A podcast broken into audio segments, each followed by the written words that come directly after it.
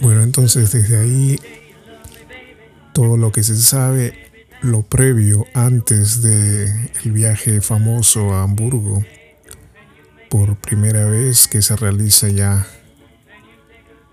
más adelante. Pero hay que mencionar siempre estas situaciones que sucedieron con los Beatles. Ah, todas las interpretaciones del término de este grupo de los Beatles. Es interesante que uno entienda que para la fecha, hasta este momento, ya relatado en los capítulos aquí en el podcast, no debemos dejar en claro una cosa, que hasta esta fecha los Beatles no eran realmente lo que después llegaron a ser. Era un grupo de adolescentes hasta esa fecha que no habían logrado nada, eh, no habían todavía tenido la experiencia musical ni aún todavía los acordes precisos de cada canción. No tenían ni siquiera a veces la letra de la música la podían tener ni le interpretaban al estilo que ustedes pueden imaginar. Era un grupo de adolescentes que, como las personas que lo que tuvieron la oportunidad de conocerlos desde cerca, eh, contaban que hasta ese momento los Beatles eran unos simples muchachos, cuatro o cinco muchachos que los podías ver siempre reunidos en un bar, en la calle, en un parque, que eran los lugares donde ellos más frecuentaban. Y nada de asombroso, extraordinario eh, tenían. Muchos puedan imaginar, um, claro, porque el mencionar los Beatles creen que desde un principio fueron grandiosos, pero no fue así. Esto basándose siempre en los términos de las personas que eh, los conocieron de cerca, amistades, eh, gente que asistía a sus presentaciones que hasta ese momento eh, asistían normalmente, pero no veían nada ese grupo como los otros que se presentaban no tenían mucha diferencia uno del otro. Ah, hay grabaciones que ellos mismos postaban, hacían, grababan para ellos mismos. Ah, muchas veces se hizo en la casa de, de Paul. Digamos que todas las grabaciones se hacían en la casa de Paul, ya que esto no podía suceder en la casa de John porque en aquel momento la tía Mimi era muy complicada para estas reuniones musicales que tenían. Era muy difícil. Lo máximo que aceptaba ella era poderle darle el espacio fuera de la casa, que era un pequeño cuarto, una recepción que tenían. Y allí practicaban acordes musicales que Paul y George le enseñaban a John. Y entonces cuando uno escucha estas grabaciones, en verdad no se ve eh, la fuerza musical que después logran. Hay que dejar claro en esto porque muchas personas puedan imaginar que desde los principios ya los Beatles mostraban talento. No era así. En realidad era algo simple de entender para las personas que los conocían. He allí que muchos compañeros eh, ex. Eh, hoy, hasta hoy en día, en la actualidad, cuando se reúnen, porque todavía a veces um, hacen eh, presentaciones uh, que los, los invitan, y ellos mismos cuentan, ¿no? Que para aquel momento nadie del grupo, hasta incluso John, no mostraban en realidad una habilidad musical. Lo hacían más que todo para divertirse. Ah, porque estamos hablando de niños de 15, 16 años. ¿no? Hoy en día todavía aún existe evidencia de eso.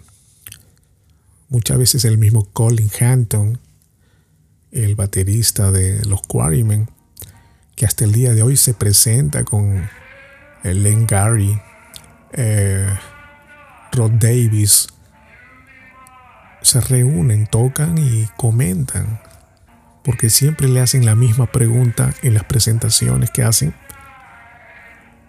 Si veía incluso a John o a Paul, que ellos llegaron a conocerlo bien, algo de especial en aquel momento.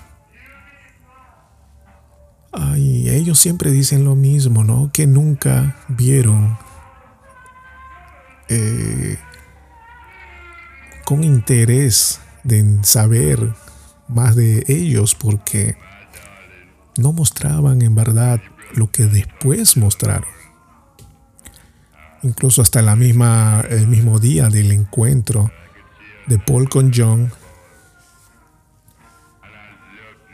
no vieron nada en especial. Lo que sí llamó la atención en ese momento fue que Paul ah, conocía mucha eh, música que ellos no, no tenían conocimiento. Y la habilidad que mostró Paul en ese instante fue la rapidez para poder la guitarra da, tener los acordes precisos y la, letra que la conocía a la perfección. Aparte que sabía muy bien afinar la guitarra. de allí nunca más se vio más nada de ellos. Y así eso, las personas que tuvieron como familia, vecinos, amigos, compañeros, que compartieron instancias con ellos, siempre dicen lo mismo. Repito, hay que siempre tener en cuenta esto porque casi nunca eso lo mencionan. Se ha visto en muchas, he visto también yo muchas veces eh, documentales, noticias, informes que hacen en los de los inicios de los Beatles y hasta películas últimamente que se hizo de John en una película. Se habla parte de la, de la vida de John en, cuando tenía 14, 15 años, hasta más niño todavía. Pero no es nada, nada diferente. Entonces es interesante que cada uno de nosotros podamos sacar un poco de conclusiones desde cuándo, cómo y qué fue la parte donde en realidad empezaron a crecer. Pero hasta aquel momento, hasta este momento que he mencionado, en estos capítulos iniciales de aquí en el podcast, no se mostraba nada, nada en especial. No había nada en especial. Hay cosas muy interesantes, curiosas, ah, eh, que uno puede entender, ¿no? Cómo se iniciaron en la música, en su primera grabación, como The Quarrymen. Interesante historia. Cómo se produjo la grabación de su primer disco como es que también nunca se mencionó que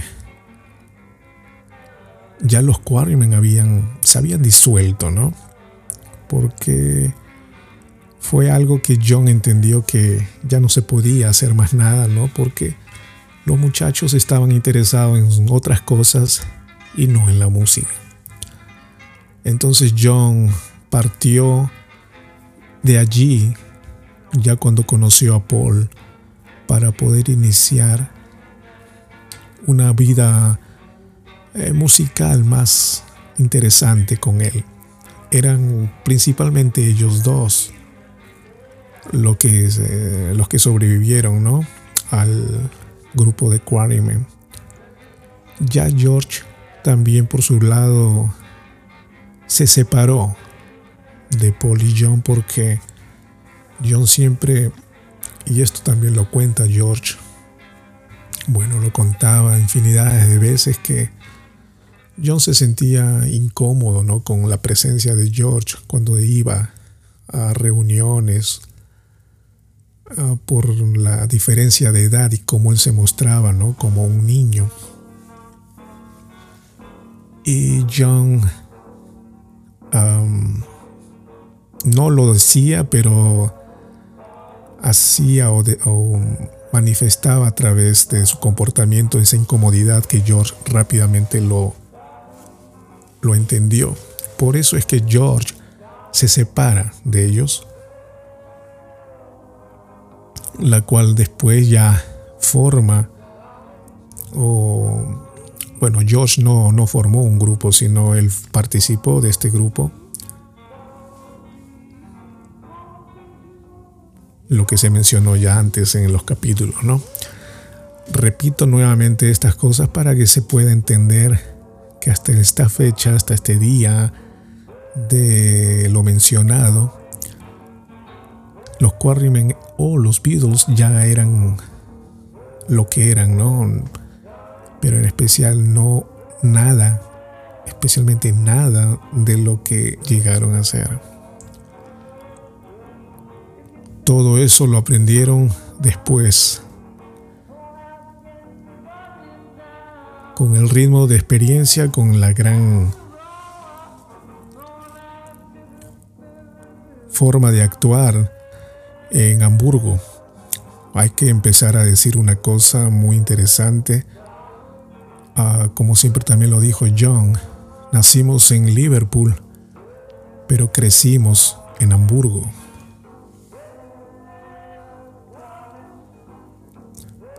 Y allí van a conocer a muchas personas, la cual influenciaron bastante en ellos. Y los Beatles eran tipos que captaban muchas veces técnicas de otros cantantes, artistas que conocieron en Hamburgo.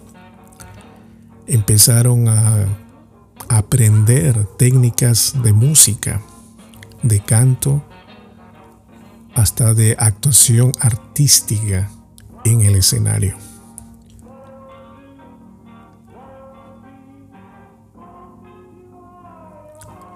Ellos eh, se ha entendido que los Beatles fueron un grupo que, digámoslo así para que se entienda, copiaba estilos de cada artista, sus artistas preferidos, sus ídolos musicales, y lo transmitían a su propio estilo en sus actuaciones. siempre sale la enorme pregunta, ¿no? ¿Cómo fue o cómo, cuál fue el factor importante, indispensable para que los Beatles empezaran a tener más éxito y éxito? Lo curioso es que muchas personas conocedoras de música, entendidos eh, de música, especialistas,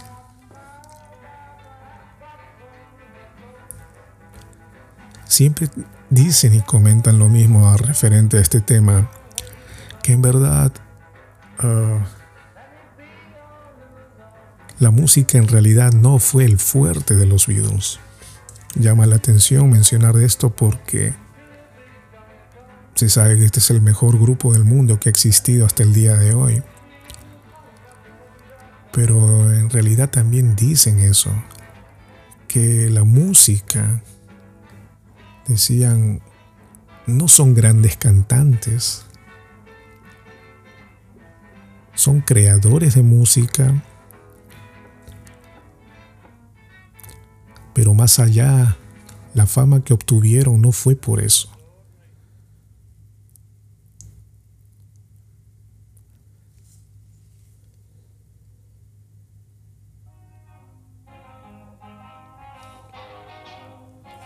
Muchos le dan el don de tener enorme carisma, la manera, su personalidad de cada uno, que siempre se habla cómo eran, qué es lo que opinaban, qué era lo que decían, cómo hablaban.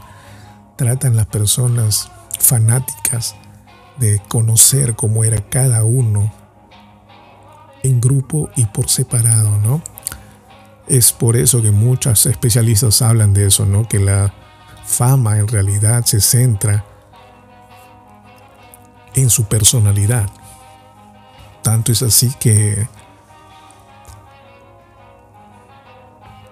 en la gran oportunidad que tuvieron con Emmy eh, en George Martin cuando los vio, los conoció por primera vez.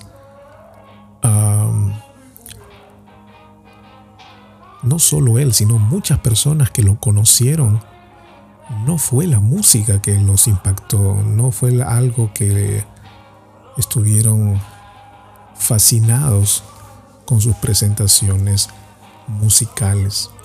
Eh, mencionan que era su talento eh, escenográfico, su personalidad que transmitían.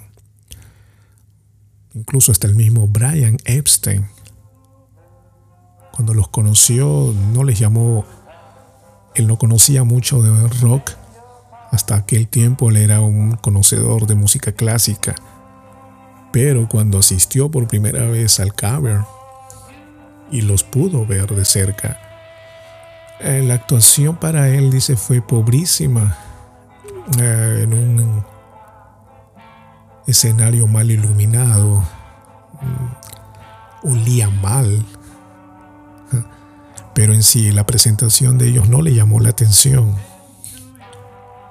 Pero se veían muy alegres, chistosos, haciendo bromas eh, especialmente John, que le hacía reír, contaba Brian.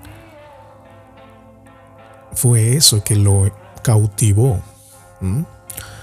También en eso fue George Martin casi preciso en decir lo mismo referente a que la música no fue lo primero que le llamó la atención. Dice, no fue, no me estaban dando algo extraordinario, musicalmente hablando, pero dice, sabía que tenían algo, carisma, encanto, y eso le llamó la atención, dijo, esa será la clave especial para que pueda tener éxito. Pero nunca imaginó el éxito que lograron después. En repetidas veces siempre ellos mismos decían, que en las presentaciones eh, ellos mismos sentían que las personas que lo iban a ver a los conciertos no iban a escucharlos, sino a verlos. Entonces, desde allí podemos partir para saber entonces qué fue lo que en realidad fue el punto importante para que ellos llegaran a ser tan famosos.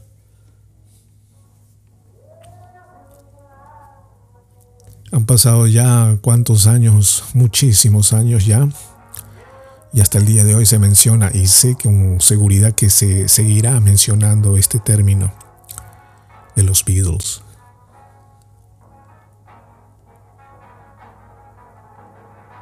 Ahora si mencionamos respecto a las personalidades de los integrantes, es bastante controversial, ¿no? También hay que mencionar que desde un principio eh, tenían personalidades muy diferentes uno de otro. Pero el que más llama la atención era John porque era un chico, un niño, digámoslo, cuando desde que empezó su, su historia. No voy a mencionar lo que ya todos hemos sabido, hemos conocido, pero en personalidad, eh, John era un chico muy problemático. Los mismos compañeros cuentan en una entrevista que le hacen a Rod Davis. Rod Davis lo conoció ah, desde los 4 o 5 años. Porque sus madres lo dejaban siempre en un albergue, digamos, en un lugar para que los niños puedan ah, estar juntos no una escuela, sino era un tipo así de recreación entre ellos y él contaba, John era el más malo de todos. Un chico muy agresivo, problemático. Eh, le gustaba insultar, hacía cosas muy feas, muy duras.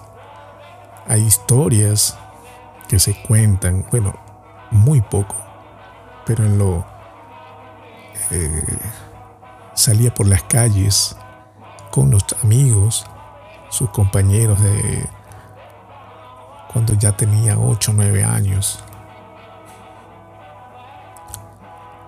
Le gustaba a veces burlarse de la gente, las personas que caminaban por las calles. Hay una historia la cual incluso hasta eh, le puso la hizo tropezar a una viejita a, propósito, para reírse simplemente. Lo cuentan en los mismos compañeros. Más adelante cuentan tantas historias um,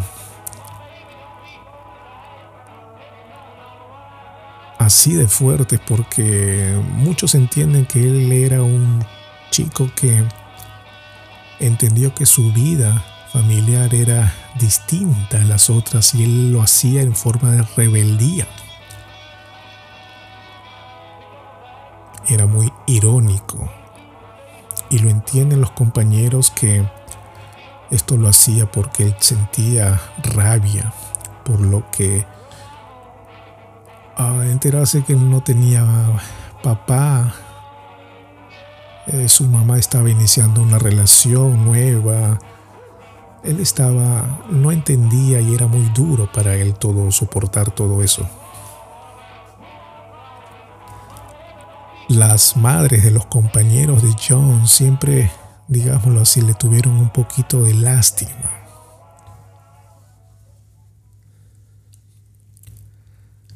Y cuentan que las madres mismas les contaban o le decían a los compañeros, hay que entenderlo.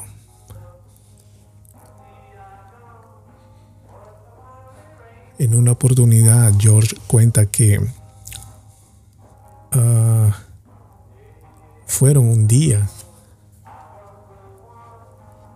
Era la, el matrimonio de la prima o el primo de George que se había casado y lo estaban celebrando en una, ya saben, en esos salones, con un almuerzo, una, una fiesta toda familiar a la cual yo, con apenas 16, ah, 17 años,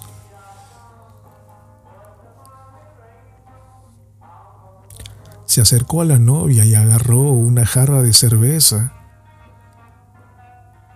Y ella estaba sentada. Y se la puso encima, se la, la llenó de cerveza. Y John le dijo, te bautizo como David. Una locura realmente eso. Y bueno, no pasó nada. Él ya estaba acostumbrado eh, a esos tipos de problemas provocativos. muchos cuentan que él no, no, sabía, no era de, de pelear físicamente, no sabía pelear bien. Lo cuentan también los mismos compañeros. Pero era una persona que era muy irónica, podía estar conversando contigo y si no le agradabas, eh, no te lo decía, pero te lo, te lo hacía saber.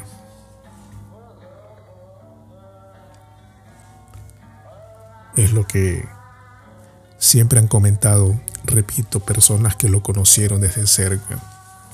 Ahora, a George cuenta siempre eso, ¿no? Que él era una persona joven, chico, que se veía que tenía poder realmente porque atraía a los compañeros a su alrededor.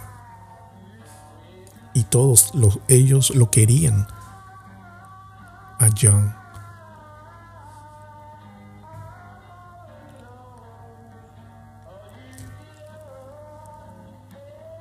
La unión con Paul ya surge después, con el tiempo, al ver que los dos ya pasan por una situación muy, muy semejante, ¿no? La pérdida de sus madres, que un golpe muy duro para ambos y trataron de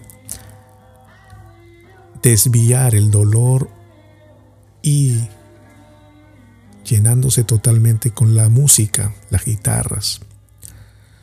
Allí defogaban eso, esas cosas sentimientos muy cercanos, edades muy cercanas y gustos muy cercanos, la cual se unieron mucho más.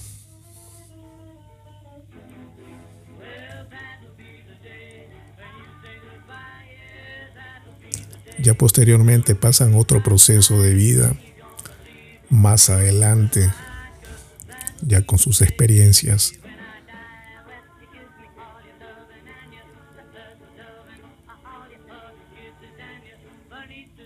Ahora llegando al término, cuando llegan a conocer en las primeras presentaciones en el Cashbat y fue allí donde conocieron a Pete Bess. Pete Bess desde un principio ya había con su madre que trataban siempre de buscar presentaciones. Lo curioso es que las presentaciones que hasta ese momento eh, siempre tenían fueron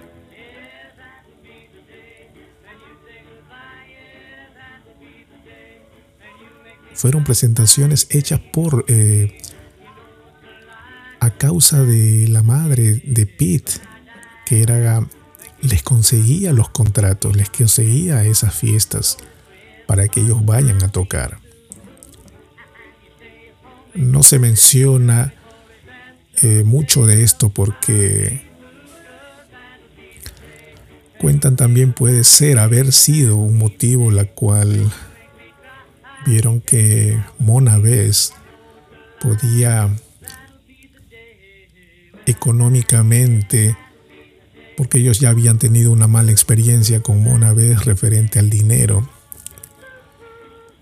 donde tuvieron problemas por Ken Brown. Entonces creyeron que eso iba a ser un malestar para ellos, una incomodidad. Se cree que también pudo haber sido ese el motivo cuando ellos crecieron y aún todavía Mona vez estaba con ellos. Creían que al retirar a Pete ella ya no podía estar con ellos porque se cuenta que Mona Bess, digamos, no era el manager, pero siempre les conseguía presentaciones. Mm, muy interesante eso. Esto también lo ha contado muchas veces Pete. Que el mismo Pete en varias oportunidades ha hecho los comentarios de eso. Ah, yo mismo hacía también eso. Yo buscaba eh, dónde tocar. Hacía como digamos los contratos le daba la noticia a los Beatles y ellos iban. Eh, ya repartían las ganancias entre ellos. Pero era Pete el que hacía ese trabajo.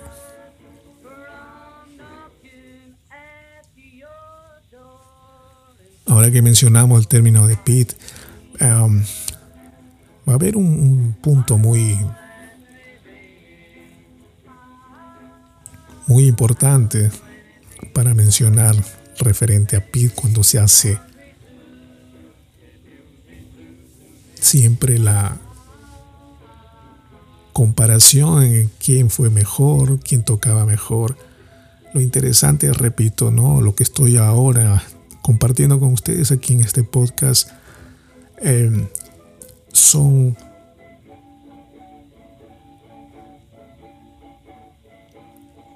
palabras prácticamente de todas las personas que estuvieron cerca de ellos, que los conocieron de cerca, estuvieron, fueron testigos en las presentaciones de ellos, las presentaciones en Hamburgo y en Liverpool, que eran básicamente los más importantes en aquellos tiempos. Y estas personas siempre han contado las cosas que hoy comparto con ustedes es lo que me llama la atención que, que se abren estas puertas para poder abrirlas así con ustedes y cada uno pueda tomar una libre opinión, un libre pensamiento, formar qué es, qué fue el motivo de la enorme fama de los Beatles. Es por eso que aquí tocaremos esos puntos que difícilmente lo digo difícilmente porque he tenido oportunidad de ver muchos eh, informes aquí en, en todas las plataformas del Internet. No se menciona casi nada de esto. Ahora no sé por qué, ¿no? Porque en realidad es muy interesante. Por esto digo que esto va dedicado solo a las personas que le interesa esos detalles esas cosas que, eso que nunca se dijo, ¿no? Los fans que en realidad les gusta esos detalles, como a mí, es importante y bonito tocarlos aquí, ¿no? Pero bien, estábamos hablando de Pete cuando hacen las comparaciones con, con Ringo. También lo curioso es que las personas que tuvieron esa oportunidad de conocer ambos estilos, siempre dejan a Pete Best como mejor que Ringo. Bueno, no decir mejor, decían que era mucho mejor que Ringo. Ahora esos términos después lo vamos a mencionar más adelante, pero es curioso, ¿no? Es interesante decirlo para que se entienda, ¿no? ¿Cómo y por qué? Si siempre se dijo lo que se dijo. Y hay muchas historias, muchísimas historias que se uno pueda escuchar y saber que que todo esto lo que acabo de contar es tiene fundamento de las mismas personas, con nombre y apellido. ¿eh?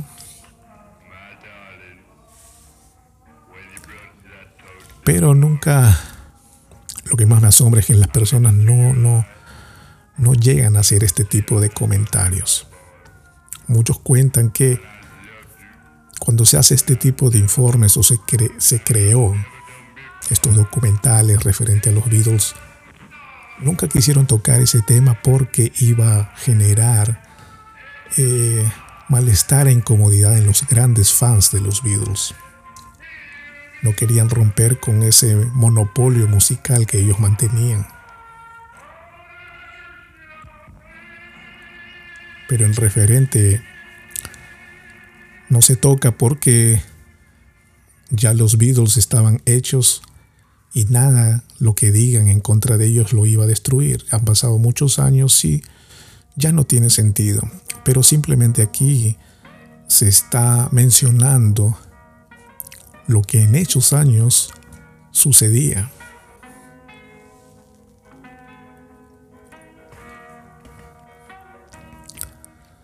Ya más adelante no, no mencionaremos nada de eso porque se está más que entendido que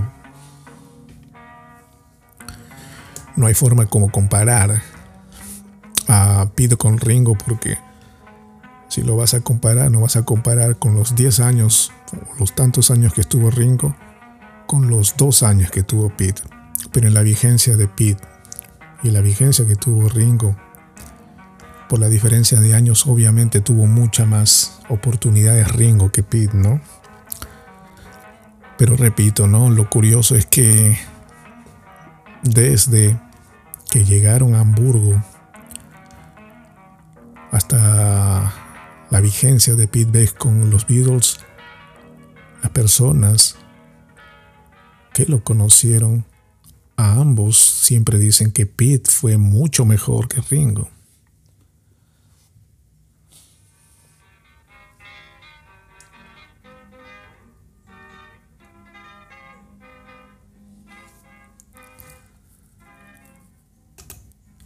Hasta el momento por lo mencionado, es interesante que, las personas que nos están escuchando hasta el día de hoy puedan continuar siempre con los capítulos para que se pueda entender la idea básica de esto. Esto no simplemente es un relato, no es el cuento, no es una historia, sino es hablando de las partes que nunca se mencionó, las partes que nunca se dijo.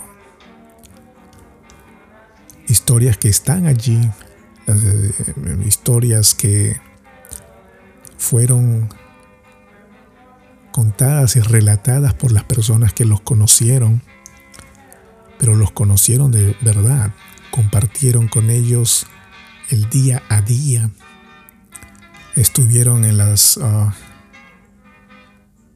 escenarios, en las presentaciones, familia, y de esto, esto se basa este podcast que ojalá que a ustedes les guste.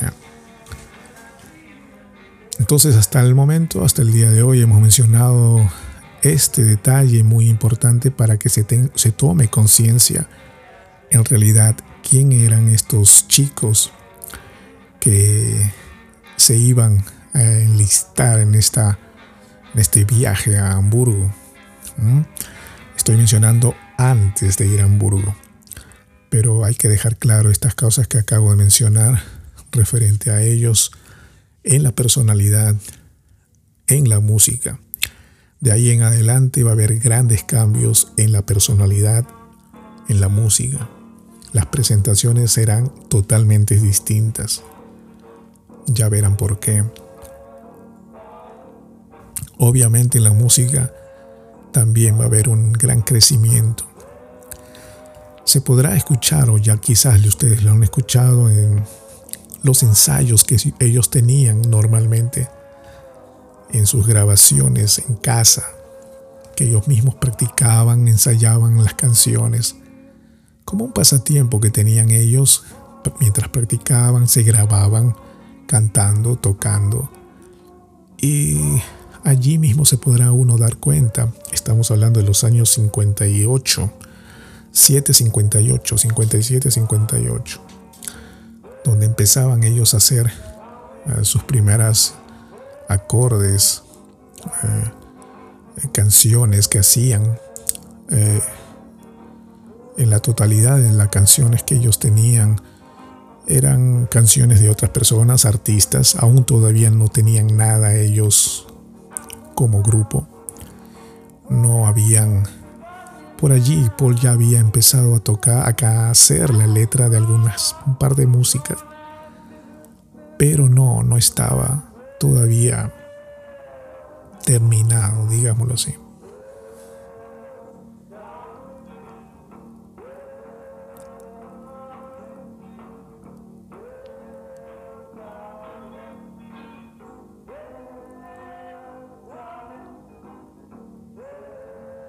Entonces ya cuando llegan a la la presencia de aquella noche de Hamburgo, la oportunidad se le va a presentar de una manera que inimaginable. Ah, ellos van a crear su propio su propia música, van a revelar cosas que quizás uno ya uno desconocía y esta es la enorme oportunidad que nos espero que nos sigan aquí en este podcast. ¿eh?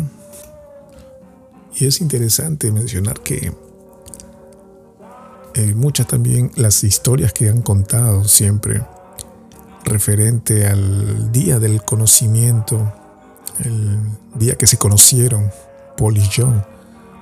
Eh, interesante es decir, ¿no? Que ya cuentan que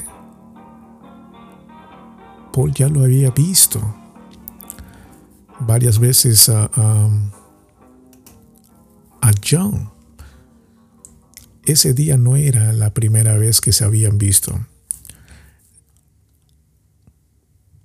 Ya un par de veces ya lo había visto en una tienda de donde venden comida rápida, pescado frito con papas. Y también donde lo vio en un autobús.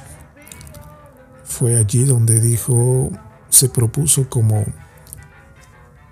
tratar de conocerlo, que le llamó mucho la atención, repito, la personalidad fuerte y lo que hablaba, lo que decía. Bueno, ya eso casi casi nunca se ha mencionado, pero se dice que se llegaron a conocer en la presentación, ¿no? Famosa. También se menciona que ya esta presentación que ellos dos tuvieron ya estaba pactada, ya estaba arreglada por su por su amigo, su compañero hasta ese momento, Ivan, Ivan Baum, que él fue el partícipe principal para que ellos se conocieran. Repito, él eh, hizo esto porque sabía que John tenía muchos problemas con los compañeros del Quarrymen. Él pactó esta cita y le había comunicado a ambos sobre este encuentro.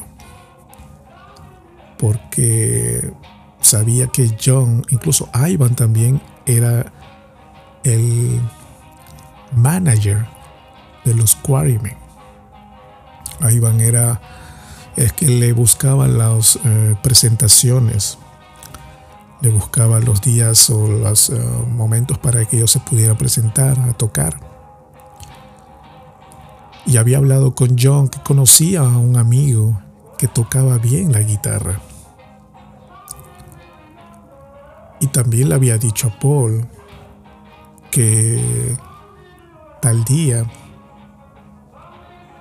1956, 6 de julio, se iba a presentar The Quarrymen y que si quería que venga para que los vea, que le iba a presentar un amigo del grupo, la cual le interesó bastante. Paul cuenta que Ivan le dijo para que conociera a las chicas. También y le agradó eso. Y fue así que después de la presentación, en el break, en el momento del descanso, porque se presentaron un par de veces el mismo día, entonces al momento de descansar, allí aprovechó a Ivan para llevarlo a Paul al lugar donde estaban ellos descansando, claro, tomando cervezas.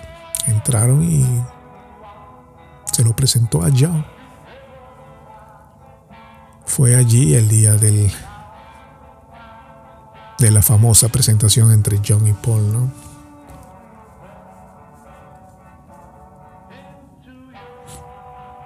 Ya Paul le encuentra, da detalles respecto a lo que sucedió en aquel momento. Un tres, cuatro temas para John, con guitarra y piano. Lo curioso es que los integrantes de Quarrymen en aquel momento uh, no recuerdan mucho ese detalle. Claro, tendrían 15, 16 años. Especialmente Rod Davis cuando le preguntan si, recuerda, si aquel momento. Y él dice, mira, la verdad, no. Claro, yo podría mentirles a todos ustedes, decir lo que sucedió, pero la verdad, 100%, es que no recuerdo nada. Lo que imagina él es que, como dice que su casa estaba cerca de donde estaban presentándose, en ese break él prefirió ir a comer algo porque tenía hambre.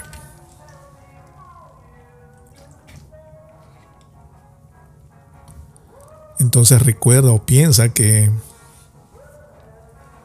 que eso es lo que sucedió, por eso es que no vio nada. Ah, otro compañero como Pete Shorton, recuerda que Paul entró y lo primero que hizo lo saludó a John, la cual John en ese momento ah, lo saludó de una manera como hace con los extraños, como por primera vez, de una manera irónica. Más que aún había bebido cerveza, estaba con todo el poder encima. John fue, o perdón, Paul fue muy educado. Paul fue muy cortés. Y Ivan le dijo que él había visto el show y que le, parecía que todo estaba, había sonado muy bien.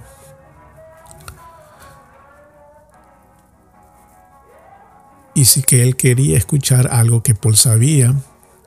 Y John dijo, ¿por qué no? Oh, y lo invitó a tocar y fue así que le sorprendió bastante a John. John no podía creer que un muchacho a esa edad sabía eh, más música que él. en realidad John no sabía eh, todavía tocar bien la guitarra porque él sabía eh, su madre Julia lo había enseñado acordes de banjo y esos mismos acordes él lo trasladó a la guitarra pensando que eran los mismos acordes, pero no era así, no es así. Fue allí donde él se le abrió una puerta de conocimiento y de interés cuando vio a Paul, porque sabía que él le podía enseñar más cosas que él no conocía. Y John ha contado eso, ¿no? ¿Por qué no darle una oportunidad a un muchacho que era mejor que todos? Incluso yo, decía. Él consultó con su mejor compañero, Pete Shorton. ¿Qué te parece si lo integramos al grupo? Y él dijo, sí, ¿por qué no? Porque él mostró mucho talento que nosotros nadie tiene, tiene aquí en el grupo. Fue así donde ya después eh, lo encuentran por casualidad. Porque repito, Paul tenía un trabajo de repartidor en el Liverpool Echo, que era una agencia de avisos publicitarios, ¿no? Y lo encontraron en su bicicleta y fue de allí donde John le, le dijo eso. Según John, dice que le dio la respuesta a Paul al siguiente día.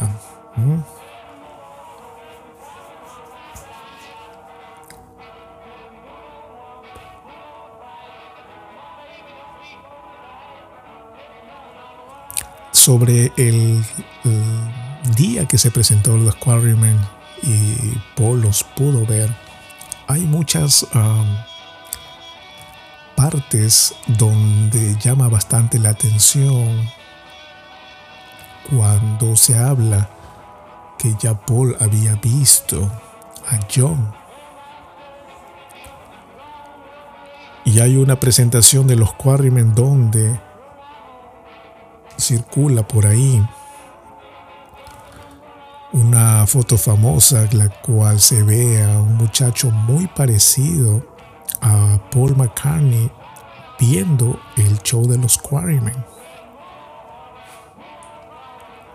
Y esto fue antes del 6 de julio de 1956, de aquella presentación famosa de ellos dos, donde se conocieron por primera vez, ¿no? A Paul se le ve con un traje blanco. Bueno, blanco lo digo porque es la fotografía está en blanco y negro, quizás es crema, digámoslo de ese color, ¿no? Y lo curioso es que lleva anteojos, unos lentes que en aquel tiempo, 1956, eh, estaba mucho de moda eh, usar lentes, ya que también Buddy Holly era ídolo de ellos.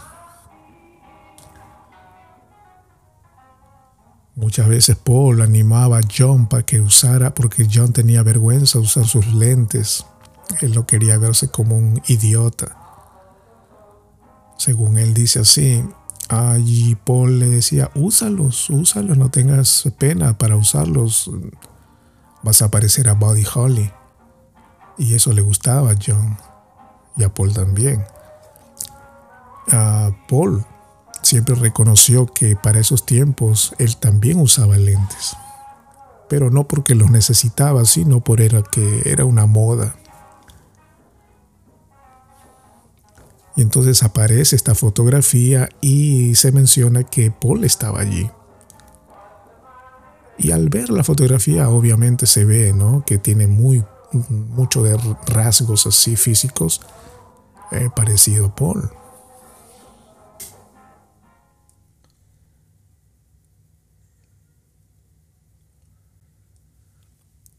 Para el 6 de julio de 1956, aquella es una festividad, no era una simple presentación. Todos los años en Liverpool se hace un corso, una forma de, de, fiestas festivas de la ciudad en Liverpool, que se realiza siempre en el mismo lugar. Hacen un recorrido de las eh, personas que hacen alguna presentación, algún show que van, a presentar ese día.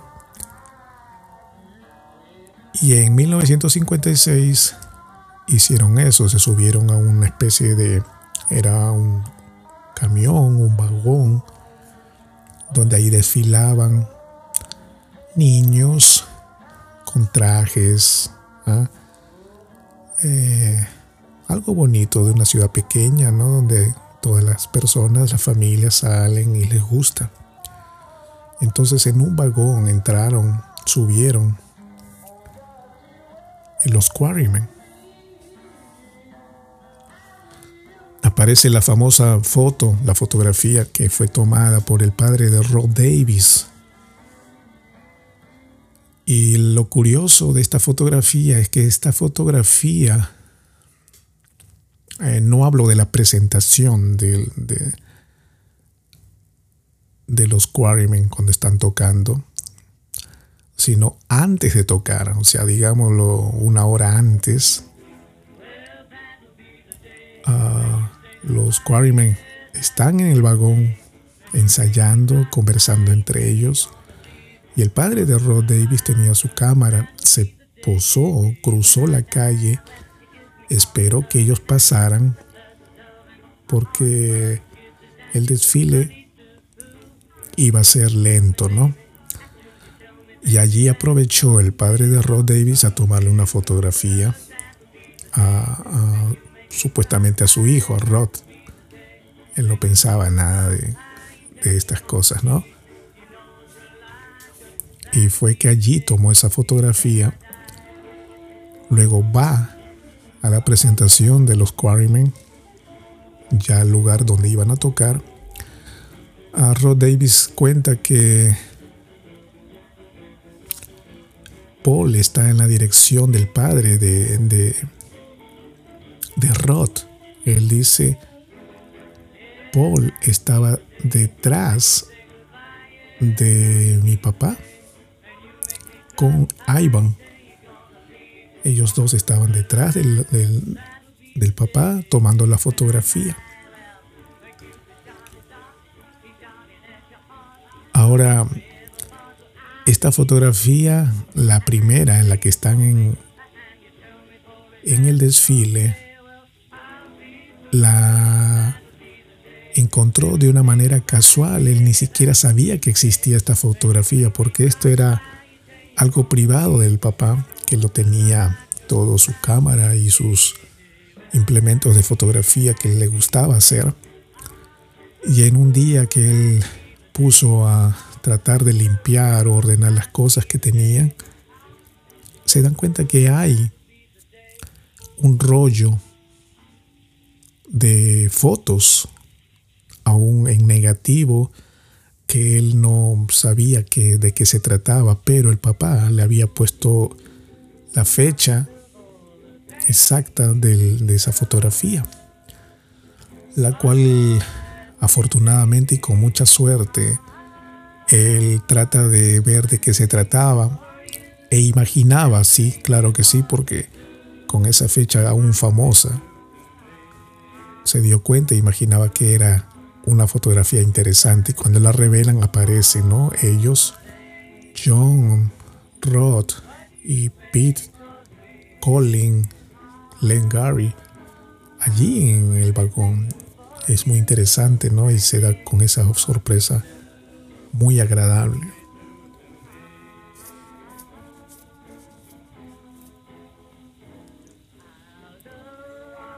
Hablar con, con los aún sobrevivientes de los Quarrymen es muy interesante porque cuentan historias de ellos mismos que, que llaman la atención, detalles como los que estoy compartiendo en este momento con ustedes porque es eh, muy entretenido, muy desconocido.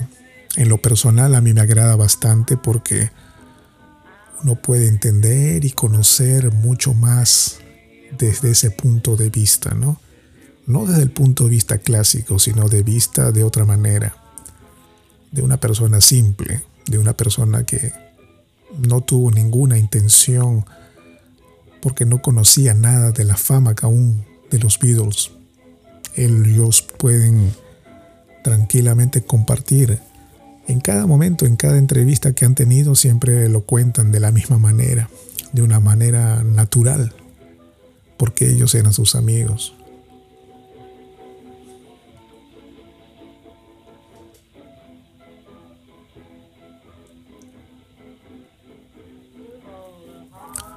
Todas estas cosas se mencionan para que se pueda nuevamente, repito, tener con más claridad cómo era el estilo ah, de los pre-Beatles, de los cuatro muchachos que después cada uno cautivó al mundo entero por eso siempre existe hasta el día de hoy, ¿no? Un perenigraje total, hacen, van hasta, hasta la misma ciudad donde ellos vivieron, Liverpool, todos los lugares hacen recorrido. Es importante que hasta la fecha de hoy hay guías turísticos, eh, personas que te cuentan las historias, y hay también uh,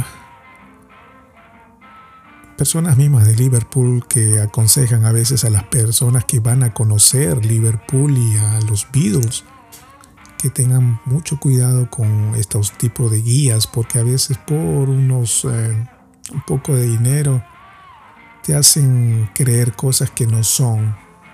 Esto lo han dicho muchas veces. Por eso hay que tener presente que es mucho mejor tener una historia basada referente a las mismas personas que los conocieron. Mm. Bueno, repito, es interesante que hasta la fecha de hoy, ¿no? Siempre se ve hoy en día los videos mm, de una manera total. Por eso que crece la curiosidad. ¿Quiénes fueron estos tipos? Pero hasta lo que se ha mencionado, se sabe que era de lo más simple. Eh, no le llame la atención nada de lo que acabo de decir porque en realidad así fue las cosas. De una manera muy, muy, muy simple entre ellos.